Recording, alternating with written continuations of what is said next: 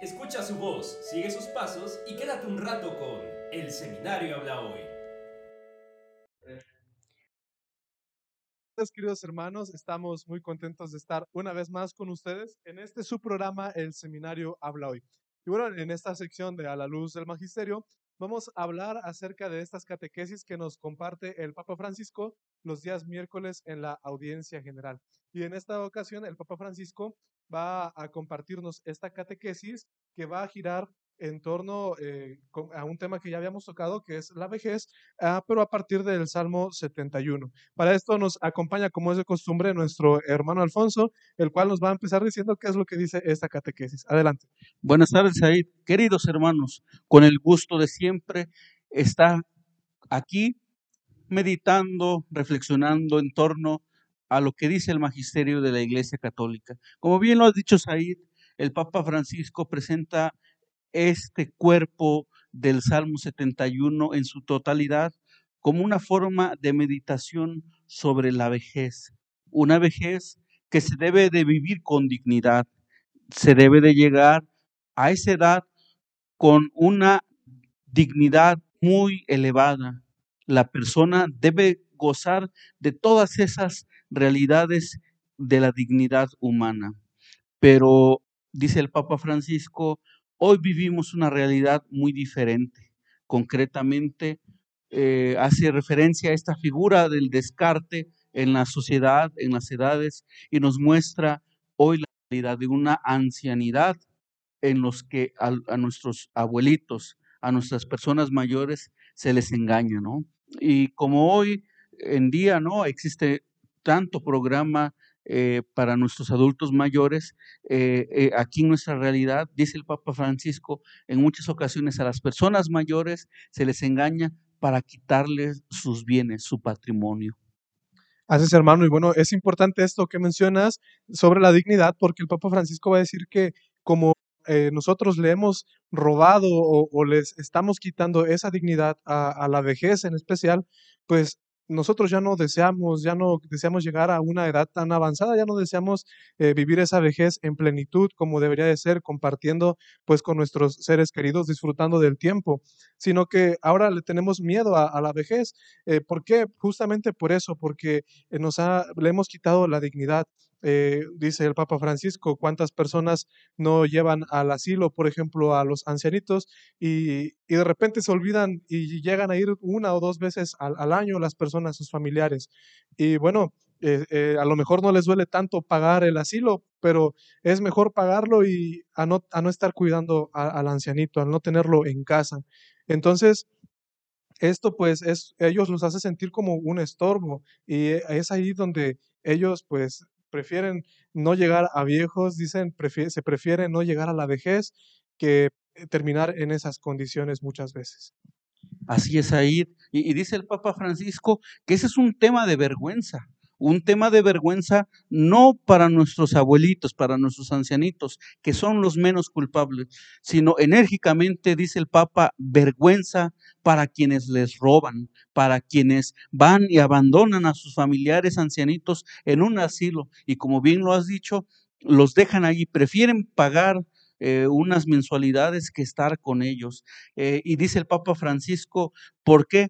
Eh, porque es una vergüenza para ellos, porque están robando un tesoro muy importante para la sociedad. Ya lo mencionabas, Said, nadie quiere llegar a viejo porque el viejo es vulnerable, la persona mayor es vulnerable, eh, es fácil de engañar.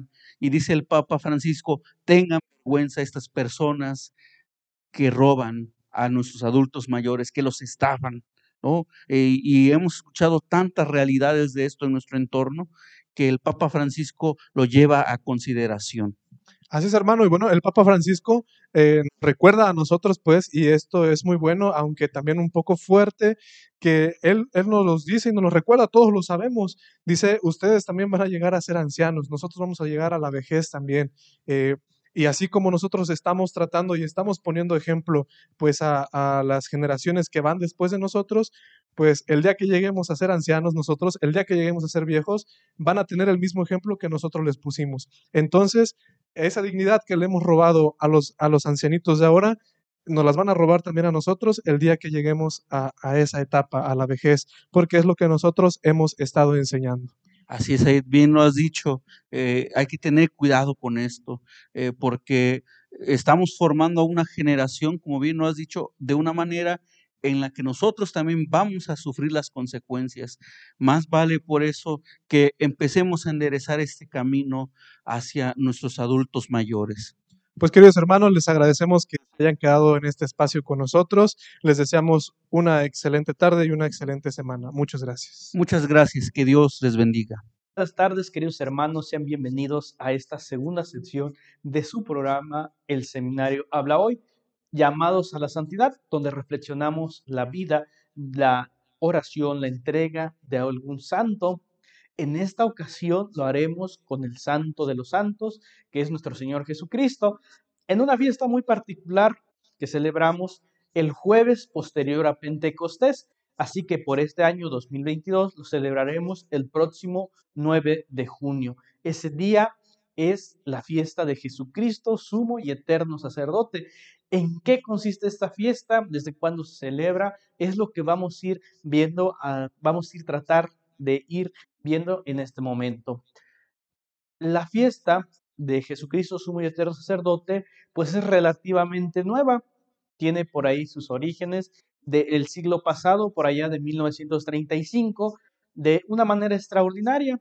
Todavía no se celebraba en varios países, ni en toda la iglesia, sino como que ciertas diócesis, ciertos países, eh, por mandato de Roma, fueron proponiendo esta fiesta. Llegó la reforma del Vaticano II y ahí pues se le da impulso a este sacerdocio de nuestro Señor Jesucristo y es así como después de varios tiempo, esta fiesta se establece con las debidas autorizaciones de los ministerios de Roma, se establece hasta 1973. Esta es la fecha en la cual se establece esta fiesta para España y la siguen algunos países, entre ellos nuestro país México, también la celebra Perú, Venezuela, entre otros países, la mayoría de ellos, creo que todos de habla hispana. Todos eh, estos países celebran el jueves posterior a Pentecostés la fiesta de Jesucristo, sumo y eterno sacerdote. Entonces, esto es, como estamos viendo, es una fiesta nueva, pero que va a realzar este sacerdocio que nuestro Señor Jesucristo pues ya nos presenta desde que Él viene. Y algo importante, también ya se presentan algunos rasgos de este sacerdocio en la misma Biblia, en el Nuevo Testamento. Ahorita vamos a ver unas citas donde se realza este sacerdocio de nuestro Señor Jesucristo y es lo que hacemos ahora. Entonces vamos a ver que Jesucristo, siendo el sacerdote, ¿quién es el sacerdote? ¿Quién era el sacerdote en el Antiguo Testamento? En el Antiguo Testamento el sacerdote era el que ofrecía sacrificios en reparación de sus pecados y los pecados del pueblo. Y Jesucristo pues se viene a ser ese sumo y eterno sacerdote, el que se ofreció él que fue la víctima, el sacrificio y el altar, se ofrece totalmente al Padre por nosotros, por liberación de nuestros pecados y para que nosotros podamos estar con Él. Es así que Jesucristo en la cruz, pues es ya Jesucristo el sumo y eterno sacerdote. Y lo mejor de todo, Él va a participar de este sacerdocio a todos los bautizados. Como bien sabemos y lo hemos escuchado en algunos otros momentos, que a través del bautismo somos en Jesucristo sacerdotes, profetas y reyes. Hoy nos vamos a enfocar en esto, de ser sacerdotes, ese sacerdocio común por el cual nosotros también podemos interceder ante Dios por nosotros mismos y por los demás. Y de una manera especial a aquellos a los cuales Jesucristo les ha llamado y les ha dado el don especial del sacerdocio ministerial para servicio de los demás fieles. Entonces, este día, pues también, eh, al menos en México, se celebra el día de la formación sacerdotal. Aquellos que estamos en camino, que nos estamos preparando y que si Dios así lo permite, eh, pues también seremos ordenados algún día, si Él así lo permite. Pero los que ya están también les vamos a celebrar este día porque pues, es el sacerdocio de nuestro Señor Jesucristo el que estamos celebrando, este sacerdocio de la nueva alianza Y vamos a encontrar ya en, en Primera de Pedro 2.9 que dice, ustedes en cambio son una raza elegida, un sacerdocio real, una nación santa, un pueblo adquirido para anunciar las maravillas de aquel que los llamó de las nieblas a una luz admirable. Desde ahí ya nos está diciendo que todos hemos sido llamados a ese sacerdocio Jesucristo y que todos tenemos gracias al bautismo. Luego la carta a los hebreos hará un comentario importante porque ahí hay dos citas muy específicas que dice, así también Cristo no se apropió la gloria de ser sumo sacerdote, sino que Dios mismo le había dicho, tú eres mi hijo, yo te he engendrado hoy. Y como dice también en otro lugar, tú eres sacerdote para siempre, igual que Melquisedec. Ahí mismo en Hebreos pero en 9.11 dice, Cristo ha venido como sumo sacerdote de los bienes definitivos. Entonces desde ahí vemos que ya eh, San Pablo nos está diciendo que Jesucristo es realmente ese sumo sacerdote, ese sacerdote de la nueva alianza, que es víctima, sacrificio y altar. Y bueno, este día también hay lecturas especiales, hay un prefacio que hace alusión a este llamado al sacerdocio ministerial. Hay lecturas propias y hay también eh, lecturas propias.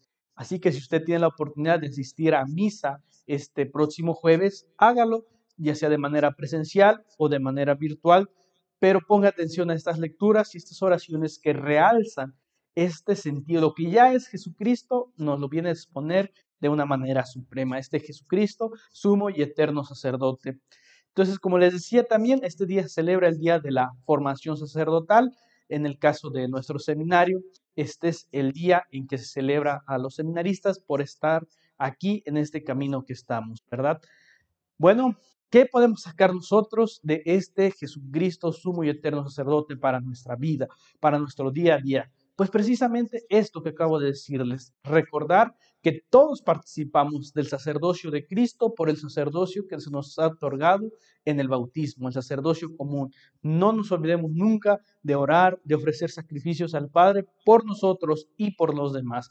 Eso es algo que debemos siempre tener en cuenta todos los días y claro, pues también eh, algo que también podemos hacer es pedir por aquellos que ya recibieron el sacerdocio ministerial, aquellos que de un modo especial participan del sacerdocio de Cristo, los presbíteros y los obispos. Así que también hay que pedir por ellos y que, bueno, Jesucristo, como eterno sacerdote, pues siga, siga intercediendo por nosotros. Y muchas gracias a todos y nos encontramos en la siguiente ocasión. Y por el momento, pues vamos a reflexionar a continuación el Evangelio del día de mañana donde también tendremos otra fiesta muy importante, que es la de Pentecostés, la venida del Espíritu Santo, pero adelante, ahorita el Padre nos explicará más acerca de esta gran solemnidad. Pues muchas gracias y hasta luego. Buenas tardes tengan todos ustedes, queridos hermanos. Vamos a pasar este momento de meditar eh, este Evangelio en esta gran solemnidad, una de las grandes solemnidades eh, de, nuestra, de nuestra fe cristiana, la solemnidad de Pentecostés, la venida del Espíritu Santo. Proclamación del Santo Evangelio según San Juan. Gloria a ti, Señor.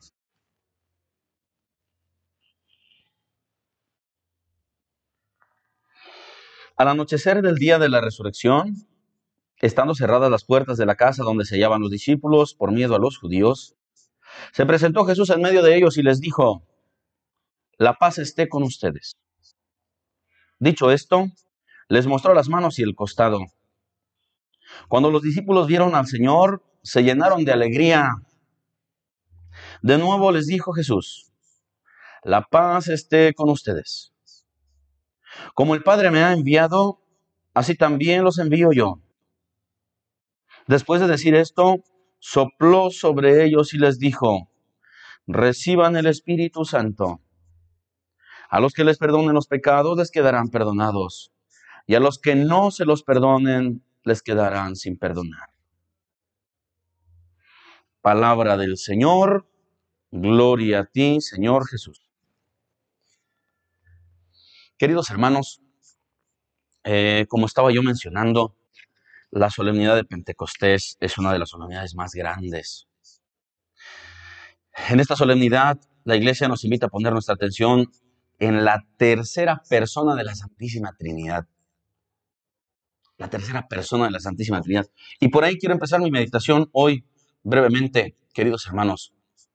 El Espíritu Santo, recuerden ustedes que es alguien. No es algo. No es una energía, no es solo una luz. No, no, no, no. Es la tercera persona de la Santísima Trinidad. Entonces el Espíritu Santo es alguien. Eh, yo aprendí en el seminario, queridos hermanos, a relacionarme, gracias a mi director espiritual, a tener, a relacionarme como que de manera eh, más personal con cada una de las personas de la Santísima Trinidad. Y hoy quiero compartirles esto. No sé si ustedes eh, tienen una relación con el Padre, cómo se comunican con el Padre, cómo se comunican con el Hijo, cómo se comunican con el Espíritu Santo. Creo que es una bonita experiencia saber distinguir a quién estamos dirigiendo nuestra oración, sobre todo cuando las hacemos de manera personal.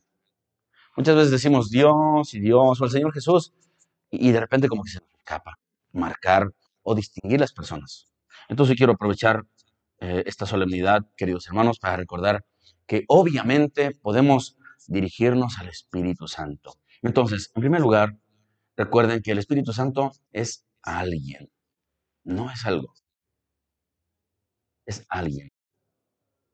Y ese alguien, queridos hermanos, lo recibimos por primera vez en el sacramento de nuestro bautismo.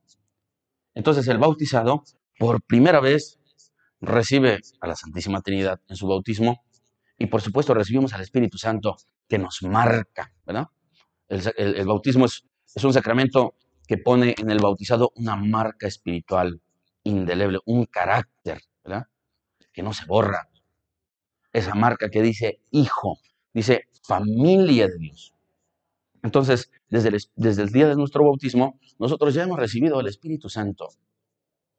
El Espíritu Santo, la Santísima Trinidad, ocupa nuestro cuerpo y nuestra alma como casa. Fíjense nada más, queridos hermanos, cómo Dios quiere venir a habitar con nosotros.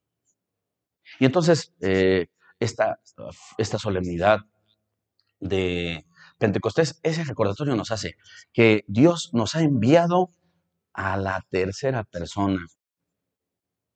Así es que hay que conocer estas personas, hay que tratarlas, hay que recibirlas, hay que hospedarlas en nosotros, porque Dios ya nos las ha mandado. ¿Y, y para qué Dios nos manda a su Espíritu Santo? Justamente, queridos hermanos, que habite en nosotros, que esté en nosotros, para que ese Espíritu sea el que rija, sea el que nos dirija, sea el que nos oriente, el Espíritu de Cristo, el Espíritu del resucitado, el Espíritu del Creador, el Espíritu de la vida.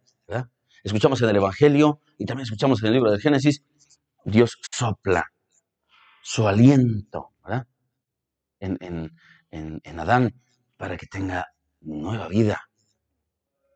Hoy escuchamos Jesús sopla sobre su colegio apostólico para que reciban al Espíritu Santo. Y entonces Dios quiere que lo recibamos, porque quiere que nos dirijamos, que nos dejemos guiar por ese Espíritu. Si ustedes y yo, queridos hermanos, no nos dejamos guiar por el Espíritu de Cristo, nos vamos a dejar guiar por cualquier otro espíritu. Si no nos dejamos guiar por el espíritu de la verdad, nos vamos a dejar guiar por el espíritu de la mentira. Si no nos dejamos guiar por el espíritu de la humildad, es muy probable que nos dejemos guiar por el espíritu de la soberbia. Finalmente, queridos hermanos, un espíritu tenemos que vivir. Ojalá que sea como, nos, como quiere Jesús, ojalá que sea el Espíritu Santo. El Espíritu Santo, que ya ha venido a nosotros, que ya está en nosotros, pero hay que permitirle, hay que dejarle que haga su obra en nosotros. Hay que dejar, hay que, hay, que escuchar esa voz del Espíritu, hay que eh, eh, percibir esas mociones del Espíritu dentro de nosotros que nos llaman, que nos conducen a hacer el bien siempre. Entonces, eh, el pecado, queridos hermanos, obstaculiza esa capacidad que tiene el hombre para percibir.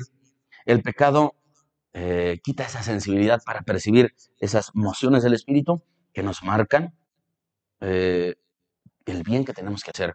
Por eso es necesario que nosotros entre más podamos, nos quitemos el pecado de encima. Y de esa manera le dejamos al Espíritu que obre en nosotros. Y entonces el Espíritu empezará a hacer una obra maravillosa en nosotros, en nuestras personas, y seguramente provocará un cambio en nosotros. Así es que, queridos hermanos, que a esta fiesta le, decimos al Espíritu Santo, ven Espíritu Santo, ven a mi vida, ven a mi, ven a mi vida, ven a mi alma, ven a mi cuerpo, ven a mi persona, ven a mi familia, ven a mi hogar, ¿verdad? Ven a mi parroquia, ¿eh? ven a mi comunidad, ven a mi seminario, ven y habita, habita, quédate, vive con nosotros, convive con nosotros, porque no queremos otro espíritu, no queremos el espíritu del mal a un lado de nosotros, queremos el espíritu del bien. Y entonces, queridos hermanos, que esta solemnidad sepamos darle la bienvenida y pedirle al Espíritu Santo, ven y quédate, habita en nosotros. Ven y trae tus dones, enriquecenos con tus dones. Los siete dones que ya conocemos, sabiduría, piedad, fortaleza, temor de Dios, ciencia, entendimiento, consejo. Sus frutos, ¿verdad? Doce frutos nos presenta eh, la Sagrada Escritura, bueno, nos presenta más frutos y, de manera especial los sintetizamos en doce, pero eh, leyendo a San Pablo encontramos muchos frutos. La bondad, la paz, la alegría, la paciencia, la castidad, la fidelidad, la docilidad. Así es que, eh, queridos hermanos, vamos a permitirle al Espíritu Santo que obre en nosotros. Ven, ven, Espíritu Santo y realiza tu obra en mí.